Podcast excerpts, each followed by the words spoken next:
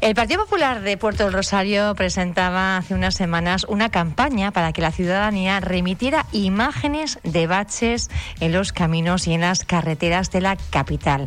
Consiguieron reunir más de 200 y a partir de ahí hicieron una moción que presentaron al Pleno, pero que fue rechazada finalmente. Vamos a hablar de este asunto y de otros con el edil popular, también parlamentario y presidente del Partido Popular en Fuerteventura, Fernando Enseñar. Buenos días. ¿Qué tal? Buenos Buenos días, Pía, y buenos días a todos los oyentes de Radio Insular. Bueno, buenos días, los recibimos. Más de 200 imágenes con esos baches eh, y parece que no se va a hacer nada para asfaltar las calles y los caminos de, de Puerto del Rosario. Sí, como bien dice, nosotros en el último pleno, que fue el lunes, presentamos una moción para que el grupo de gobierno, el alcalde y su grupo de gobierno, ejecutaran un plan especial de asfaltado de carretera de los pueblos de Puerto Rosario, de los barrios y también de la zona centro. Y nos encontramos con la sorpresa de que nos han votado en contra porque, como siempre dicen, están trabajando en ello. ¿Y por qué presentamos esa moción, ese plan de choque de reasfaltado de calle? Pues porque los vecinos de Puerto Rosario nos estaban parando por la calle diciendo, oye Fernando, están fatal, horrible nuestras carreteras, en los pueblos, en los barrios, en la capital de Puerto Rosario. Y ya es hora de que el ayuntamiento se ponga las pilas y arregle esos baches. Porque además no solo nos estamos dejando las ruedas, nos estamos dejando los amortiguadores, sino que incluso hay momentos donde pueden llegar a haber accidentes. Y nosotros lo que dijimos fue, pues miren, ya que nos lo están reclamando, hagamos una campaña donde ustedes, los vecinos de Puerto Rosario, denuncien baches. Y como bien dice, hicimos una campaña y, recogimos más de 200 fotos de baches. Las hemos recopilado y las hemos llevado al Pleno. Y este grupo de gobierno nos ha dicho que no. Y nos ha dicho que no además con un agravante. Y es que tienen 40 millones de euros en un banco de remanente. Y lo que le dijimos fue, coja usted una pequeña parte de ese dinero, hagamos un plan de reasfaltado que además de mejorar nuestras calles, de nuestros pueblos y de nuestros barrios, lo que vamos a conseguir es también generar economía y, y crear empleo en el municipio con pequeñas empresas. Y además tiene un agravante más, que era porque la gente también nos paraba y están súper enfadados. Y es que mientras que se niegan a hacer esto, que es primordial, se están dedicando a hacer obras de calles en Puerto Rosario, inconexas, aisladas, que no tienen sentido, una calle en Favelo, dos calles en Buenavista, dos en, en el Charco, una en Los Pozos, que no tienen sentido, que además no son adecuadas porque bajo el paraguas de la accesibilidad están haciendo calles que no son accesibles y hay que decirlo así. Están poniendo cota cero, llevando la cera a, las puertas de la casa. Cuando llueva ya veremos cómo entra el agua por esas puertas para adentro, que es lo que nos dicen los vecinos. Están quitando bordillos, están haciendo aceras extremadamente anchas donde no prácticamente no camina nadie. Están poniendo unos badenes unas pequeñas montículos, pues yo más bien parecen montañas, donde tú vas con el coche que subes una montaña y la baja y la gente se está quejando, donde las ambulancias y los servicios de emergencia y los transportistas te están diciendo que por ahí no pueden pasar con la altura de esos badenes. Y yo le pongo un ejemplo, la calle Franchi Roca, una calle paralela a Juan de Betancourt, una calle donde han puesto en un tramo de esa calle una acera de tres metros por donde no hay nada, donde camina nadie, donde además ha eliminado una línea de aparcamiento en una zona residencial de casa, donde la gente lo que dice es yo lo que necesito es poder aparcar el coche cuando llego a mi casa, donde además en el tramo superior de esa calle y en el tramo inferior no hay acera, o sea, haces una acera que ya existía, la cambias por tres metros y en el tramo superior hay trozos de esa calle que no tienen acera. Y los demás te ponen unas esquinas de cinco metros de radio y tú dices, pero ¿para qué pongo en Franchi Roca una esquina de 5 metros de radio? Accesibilidad, pues mira, es que luego dejan el palo de la luz en mitad de la calle cuando lo que tendrían que hacer, que además fue una moción que llevó el Partido Popular, es soterrar, cuando arreglas una calle, soterrar el cableado de la luz y del teléfono. Vamos, un disparate. Y mientras que gastan el dinero en eso, pues no arreglan los baches y las calles de los barrios del Charco, de Playa Blanca, de Tefía, de Tetir, de La Somada, de Favelo, de todo. Yo creo que prácticamente tenemos bache de toda la ciudad, de todo por, del municipio de Puerto Rosario. Plasmados en 200 fotografías. Y lo triste es eso, que el alcalde de Puerto Rosario. Y, y lo triste es que el alcalde de Puerto Rosario y su grupo de gobierno, el Partido Socialista de Nueva Canaria, de Ciudadanos y de Podemos, pues nos han dicho que no. Vamos a ir avanzando eh, porque hay también otros otros temas eh, importantes. Eh, decían ustedes se congratulaban porque el Partido Popular decían que ha logrado que Puerto del Rosario sea un referente en implantación de energías renovables en asentamientos rurales y que puedan proliferar ¿no? esas placas que permiten el autoabastecimiento a las familias. Así es. Nosotros, como llevamos haciendo regularmente, cada X meses vamos hablando con las asociaciones de los vecinos, de vecinos, para que nos vayan contando sus problemas, cómo ha ido evolucionando si el ayuntamiento ha hecho algo para resolverlo. Y en una de esas reuniones nos decía una vecina, eh, dice, mira, es que pasa una cosa muy rara porque va a haber una subvención del Cabildo de, que saca Domingo Pérez, nuestro consejero de Industria, para instalación de placas de autoconsumo, y me dice el ayuntamiento que las puedo poner en el suelo, en mi jardín, pero no las puedo poner en el techo de mi casa, que ella vivía en, Los Llanos, además te digo el pueblo que es, en Los Llanos. Y es muy raro, porque me dicen que la ordenanza lo prohíbe y lo, vamos a ver la ordenanza y resulta que sí, que la ordenanza prohíbe. Tú puedes poner una placa de autoconsumo en tu jardín, pero no le puedes poner en el tejado o en la cubierta de tu casa. Y lo que hemos dicho, oye, esto no tiene sentido. Eh, y las placas solares en todos sitios se pueden poner en las azoteas de tus casas, que además es para autoconsumo, para ti. Y entonces llevamos la modificación y, y en este caso es verdad que el, el grupo de gobierno nos ha escuchado y hemos conseguido modificar esa ordenanza para que ahora las placas de autoconsumo, una vez que se consolide esa, esa modificación, los vecinos de Puerto Rosario puedan utilizarlas tanto en el suelo, en su jardín, como en su techo. Y además hemos introducido una cosa más que en este caso tengo tanto Nacho, eh, mis compañeros Ignacio Solana como Clara Peña, pues también lo pusimos sobre la mesa. Y es que las energías renovables ya no solamente son placas, son pequeños molinos, no, ahora mismo hay pinturas especiales, hay, me decía Clara Peña, me decía incluso cortinas especiales, la tecnología ha ido aumentando de manera exponencial y hay mucha tecnología, muchas formas de captar energía que es poco agresiva desde el punto de vista visual y que tenemos que abrirnos a todas esas nuevas tecnologías.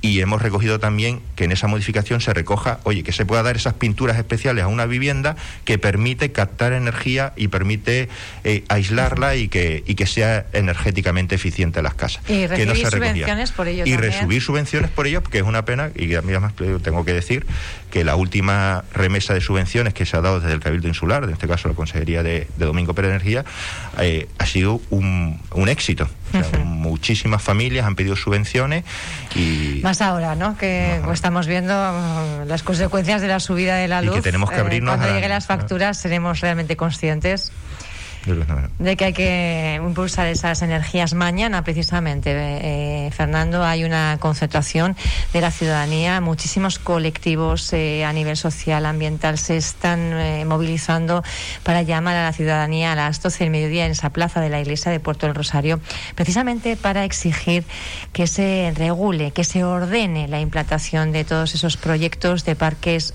eólicos y también fotovoltaicos que está previsto implantar en Fuerteventura y que puede suponer, dicen, bueno, la destrucción del territorio. ¿no? Se ha hecho prácticamente sin pensar y hay además, bueno, capacidad realmente para producir casi seis veces más de lo que la isla consume. Eh, este exceso de producción iría a las islas de Gran Canaria y Lanzarote. Parece que no tenga mucho sentido. ¿Ustedes eh, apoyarán esta concentración? ¿La van a secundar? Eh, ¿Cuál es la postura del Partido mm, Popular? Yo entiendo perfectamente a, estos colectivos, a estas personas que están viendo cómo eh, proliferan molinos de viento, cómo se anuncian placas solares sin orden y control. Y les entiendo perfectamente porque a todos nos duele Fuerteventura. Y a mí, pero a mí me gusta hablar claro y decir las cosas eh, de manera clara. Mire, el Partido Popular por supuesto, defendemos 100% las energías alternativas. Es más, ese es el futuro, por ahí es donde tenemos que caminar, por ser eh, dependientes de energías renovables. Yo que soy del vecino del barrio del Charco, pues imagínese, y usted sabe lo que yo he peleado, tanto en el Parlamento como en el Ayuntamiento, para que se saque la central eléctrica del Charco, y el futuro tiene que ir por ahí por las energías renovables. Pero también es verdad que eso tiene que hacerse de manera regulada, de manera ordenada, de manera zonificada. Tenemos que decir en Fuerteventura, oye, en estos suelos se pueden poner las energías renovables y en estos suelos no se pueden poner. Pero la realidad es que lo que está pasando ahora mismo es que como eso, que, es donde tenemos que apostar, que es regular la isla de Fuerteventura, no se ha hecho. Y no se ha hecho en los últimos 30 años, en los últimos 20 años y el último 10 años. Y no se ha hecho, y eso tiene nombre y apellido, porque los que nos han gobernado, que ha sido Coalición Canaria y el Partido Socialista, que ahora se ponen detrás de esa pancarta de regular las energías renovables, pues no lo han hecho, no han hecho los deberes.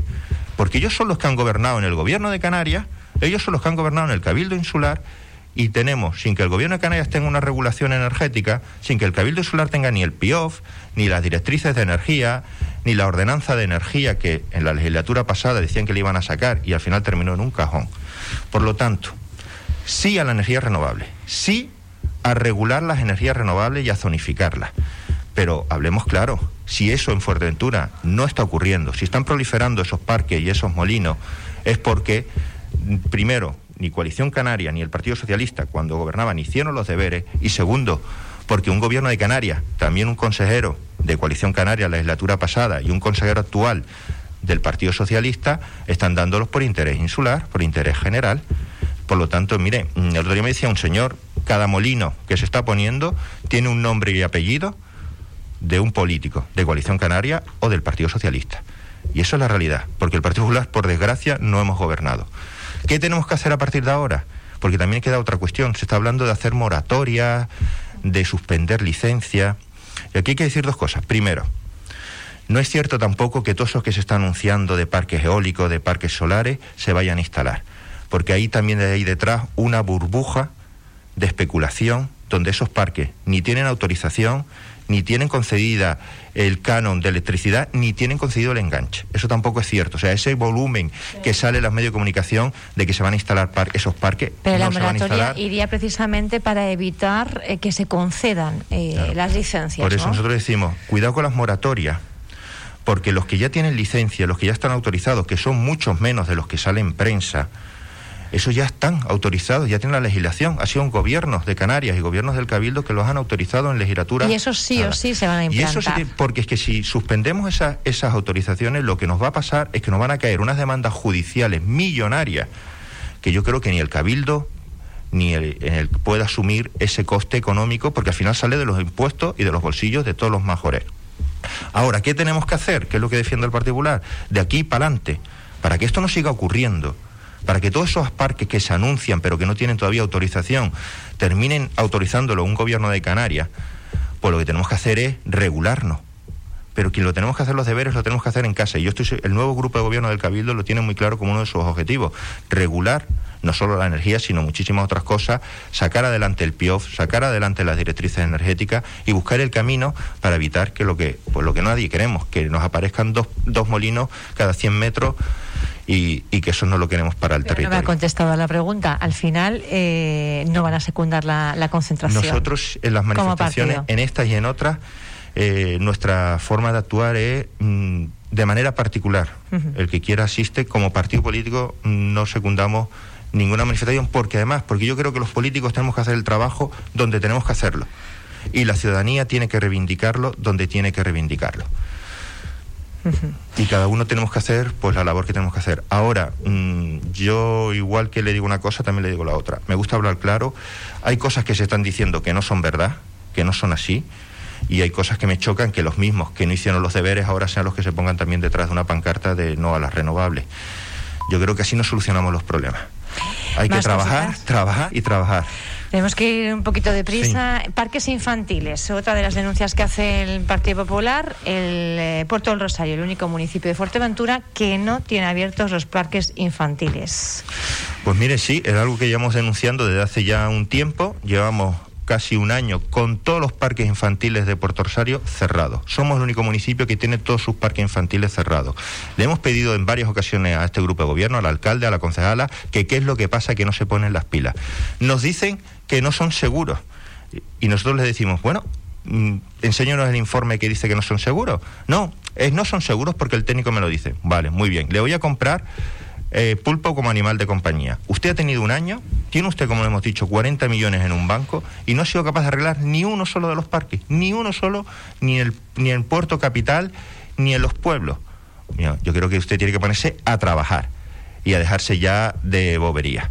Y lo que estamos reclamando eh, desde el Partido Popular es que abran los parques, que los arreglen y que los pongan en funcionamiento. Porque miren, ayer nos decía una madre, y a lo mejor la gente que no está escuchando, que no tiene hijos, no ve la importancia de los parques infantiles, pero garantizo que son muy importantes. En este tiempo de COVID, así aquí se le haga un inciso, en los que, bueno, pues los niños y niñas están en los centros educativos en grupos burbuja, con la mascarilla, quiere decir que ya están bastante mermadas sus potencialidades. eso es lo que me decía una madre el otro día, decía, mira Fernando, mm, yo puedo entender que alguien piense que los parques simplemente son para que los niños vayan a jugar, los padres y las madres estemos allí sentados hablando entre nosotros, pero se equivocan, es mucho más.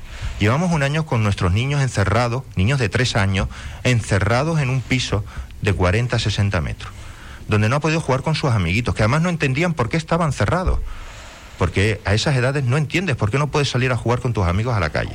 Ahora que podemos salir nos encontramos los parques cerrados. Los parques no solamente son para jugar, es para interactuar, que los niños interactúen entre ellos, es para que se desarrollen, para que sociabilicen, para que esos niños que tengan algún tipo de problema, como hiperactividad o como problemas de, relación con otros niños, también socializarse, porque hay muchos que no están ni siquiera, están los padres quizá en ERTE o en una situación de desempleo, no están acudiendo pues a guarderías ni a ningún otro centro están en casa y necesitan estar también con otros niños y niñas, ¿no? Porque además, como decía uno, la, infancia solo se pasa una vez y lo que construyamos y sembremos en la infancia, de ahí nos va a salir los ciudadanos de, del futuro. Por eso yo decía el otro día a la concejala, póngase las pilas y al alcalde, póngase las pilas y póngase a trabajar. No solamente son parques, son sitios, una, mm, un elemento fundamental para el desarrollo de los niños y de las familias, porque también los padres eh, sufren cuando sus hijos sufren. Yo creo que es un clamor popular. Y tienes 40 eh, millones en un banco, ha pasado un año y medio y has sido incapaz de arreglar un solo parque. Hombre, ya está bien, ya está bien. Más cuestiones, nos vamos sí ahora a ese plano de la actividad parlamentaria. Sí me gustaría eh, destacar sobre todo dos puntos. Uno de ellos, las ayudas al tejido empresarial, las ayudas a pymes y autónomos. Ustedes decían que la maraña burocrática del Gobierno de Canarias castiga a las pymes y a los autónomos y decían que precisamente las islas más castigadas serían Fuerteventura y Lanzarote. El 80% del tejido productivo majorero no haya podido acceder a las ayudas, el 80% del tejido. Pues mire, yo le voy a contestar con lo que me dijo un autónomo, un, negocio de aquí de Puerto Rosario la semana pasada. Mira, Fernando, que se dejen de rollo. Yo perdone que sé, pero fue como me lo dijo. Que se dejen de rollo. Llevamos un año y medio sin ayuda, solo, abandonado, esperando por un gobierno de Canarias que nos dé ayuda, metiendo unas restricciones que muchas veces no tenían sentido, improvisada. Hemos hecho todo lo que teníamos que hacer y no hemos visto cerrado. Mis vecinos han cerrado. Ayer el otro día me decía la Asociación de Comerciantes de Puerto Rosario que en torno a 50 asociados en Puerto Rosario han cerrado. Y luego escucho al concejal en esta emisora presumiendo de que tenemos un 26% de paro en, Puerto Sol, el concejal de Hacienda y el de Comercio, y que, hombre, que ya están abriendo negocios, que tampoco ha sido tan malo. Digo, hombre, pues hacerse un, un paseo a hablar con los comerciantes. Pues decían, solos y abandonados sin ayuda. Nos anunciaron los 84 millones del gobierno de Canarias, que al final solo han repartido 15, donde el 80% no ha podido de 84 millones de euros que se han repartido a través de las cámaras de comercio, solo se han eh, conseguido otorgar 15. Por, solo se han pagado a día de hoy 15 millones, y eso que era extraordinario y urgente. ¿Por qué?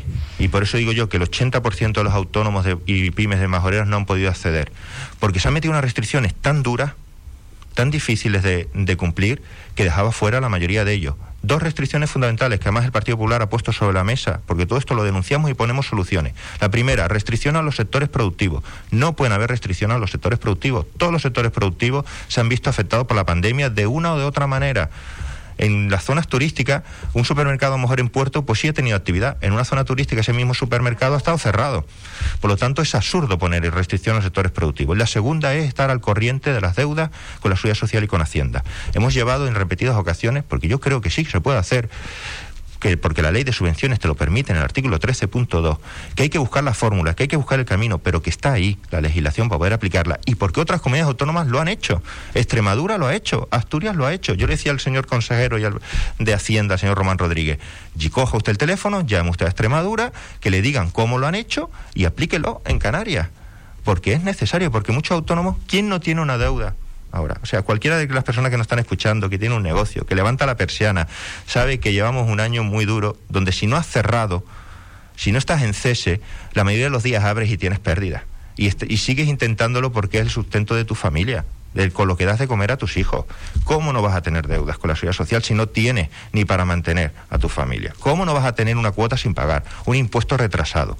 Por lo tanto, esos son los más vulnerables los que deberían recibir primero ayuda y resulta que son a los que se los prohíben acceder a las ayudas. Por eso decíamos que a pesar del esfuerzo de las cámaras de comercio, que de aquí lo tengo que decir, de lo que, han puesto toda la carne en el asador para poder dar esas ayudas, el problema era que los autónomos no podían acceder porque les ponían una mano en el pecho el gobierno de Canarias, este gobierno de izquierda, del Partido Socialista, de Podemos, de Nueva Canaria, que dicen que no dejan a nadie atrás y que la realidad que estamos viendo durante este año tan duro de pandemia es que las familias se están quedando atrás, los autónomos se están quedando atrás, las pymes se están quedando atrás y las ayudas que les prometen luego no llegan. Y ahora con los 1.144 millones que hoy salen en la prensa, en toda la prensa, que llevan prometiendo los cuatro meses, lo que nosotros le decimos es, punto número uno, ¿cuándo van a llegar? Porque a mí en la prensa no me paga el alquiler no me paga la seguridad social ni pago a mis trabajadores. ¿Cuándo lo van a tener los autónomos? En su bolsillo, para poder sobrevivir. Segunda cuestión, ¿van ustedes a cometer los mismos errores que cometieron con los 84 millones?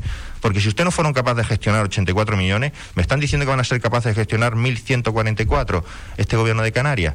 Esa es una gran pregunta. Y desde luego le hemos dicho, cojan ustedes las soluciones que le está poniendo el Partido Popular sobre la mesa, que llevamos poniendo durante toda esta pandemia y que nunca nos escuchan y nunca se dejan ayudar. Porque salvar a los autónomos, y no nos olvidemos, y salvar a nuestras pymes es empleo, empleo y salvar al empleo, que es lo principal, junto con la sanidad.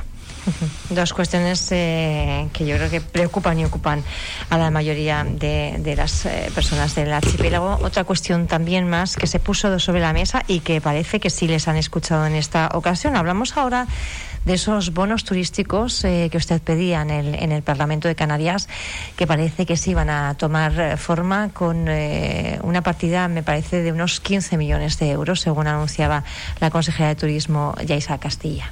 Pues mira, la verdad es que estoy muy contento y satisfecho y esperemos que realmente al final se cumpla. ¿Por qué? Porque al final el gobierno de Canarias, como bien usted dice, al final van a crear el bono turístico para el fomento del turismo interno, del turismo de canarios en Canarias y del gasto de canarios en Canarias, que es algo que el Partido Popular, y en este caso yo como portavoz de Economía y Hacienda, pero también mi compañero Carlos Ester, portavoz de Turismo, llevamos muchos meses reclamándole a este gobierno de Canarias y que todas las veces que les hemos pedido nos han dicho que no, las han rechazado. Y nosotros lo que decíamos es, como está haciendo 10 comunidades autónomas en España, como están haciendo cuatro o cinco países, Italia, Francia, Inglaterra, con extranjeros turísticos, como está pidiendo las asociaciones empresariales, en este caso en Fortentura Software, Antonio Hormiga lo ha, lo ha pedido en innumerables ocasiones, como te marca el sentido común. Creemos un bono turístico para que durante la etapa de verano y lo que queda de año, el turismo interno de Canarias nos ayude a sacar adelante y a reactivar a todo nuestro sector turístico. ¿Cómo se crea ese bono? Pues hemos puesto varias opciones. dijimos una ayuda directa, a, los, a las familias para que consuman turismo. Nos dijeron que no, una deducción fiscal en la, renta, también nos dijeron que no. Y al final lo que se busca con esto, como están es que aquellas familias que se plantean salir en agosto de vacaciones tengan un incentivo para quedarse en Canarias y no irse, a por ejemplo, a la península. Aquellas otras familias que no pensaban salir de vacaciones tengan un incentivo para decir, bueno, pues no me van a salir tan caras las vacaciones si me quedo en Canarias. Y aquellas otras que estén de vacaciones consumiendo turismo, y hablo de hoteles, hablo de actividades accesorias, hablo de restaurantes, hablo de bares, digan, oye, pues voy a consumir un poquito más porque tengo este bono que me va, que me mm, que me rebaja los precios. Y si conseguimos eso, que es lo que le decíamos al gobierno de Canarias, este gobierno de izquierda, conseguimos que el turismo se reactive que compensemos en parte, porque no se va a encontrar, el turismo extranjero que no viene. Y además lo que conseguimos es que estos autónomos, estas pymes que viven del turismo, que llevan un año cerrado, reactiven su actividad económica, se consuman, mantengan en empleo y creen empleo, empleo, empleo y empleo, que es lo que siempre reclama el Partido Popular. Y eso es ayudando a nuestros autónomos y a nuestras pymes. Gracias a Dios, parece ser que hay una consejera en el gobierno de Canarias, que es la de turismo, que al, que al fin empieza a escuchar al Partido Popular y, y las soluciones que le ponemos al Partido Popular. Yo espero que también escuche bajar el IGI, yo espero que también escuche en las ayudas directas reales y ya a nuestros autónomos y a nuestras pymes, bajar los impuestos a las familias más vulnerables en el tramo de la renta. Espero que también escuche que ayudemos a pagar el autónomo a esos eh, negocios que llevan mucho tiempo cerrados, que se han caído de manera drástica sus ingresos y que no han recibido nada. Yo espero que escuche una batería que llevamos mucho tiempo poniendo sobre la mesa para reactivar nuestras economías, no solo el sector turístico, sino toda nuestra economía y sobre todo para que la pandemia que existe y que de aquí vuelvo a decir siempre responsabilidad, responsabilidad y responsabilidad, pero que no afecte tanto a la economía como está afectando a Canarias. Somos la región de Europa, de toda Europa, que más paro tiene. Y les garantizo que hay regiones de Europa que, que todas tienen pandemia y que también viven del turismo. La excusa de este gobierno de izquierda no vale. Hay que ponerse las pilas y trabajar, trabajar y trabajar. Vamos a ver si se consigue. Eh, parece que continuamos estando fuera de esa lista verde del Reino Unido, eh, toda la geografía estatal, incluida eh, Canarias.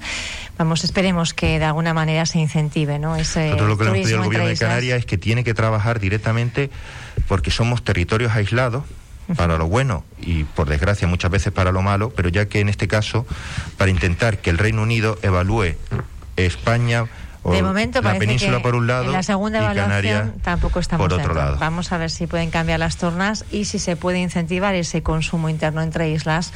Pasemos eh, las vacaciones en Canarias, ¿verdad? Para pues ayudar a todo el tejido entre Yo el otro día me decían, tú eres, tienes mucha esperanza. Y yo, bueno, hay que ser también un poco optimista. Yo espero de verdad que la consejera lo haya entendido que la próxima semana que va a sacar la regulación de ese bono turístico sea la adecuada. Si no lo es, pues seguiremos reclamándosele, seguiremos diciéndole dónde falla y seguiremos poniendo soluciones. Y si lo es, pues también hay que aplaudir y reconocer cuando las cosas se hacen bien, aunque no sean de tu propio partido. Fernando Señat, muchas gracias por haber estado con nosotros. Parlamentario nos, ha, nos da además todos los puntos de vista, ¿no? Desde la concejalía en Puerto del Rosario, eh, desde el ser concejal en Puerto del Rosario, parlamentario y también presidente del Partido Popular de Fuerteventura. Gracias por estar con nosotros gracias esta mañana en Radio Insular. Gracias. Yeah.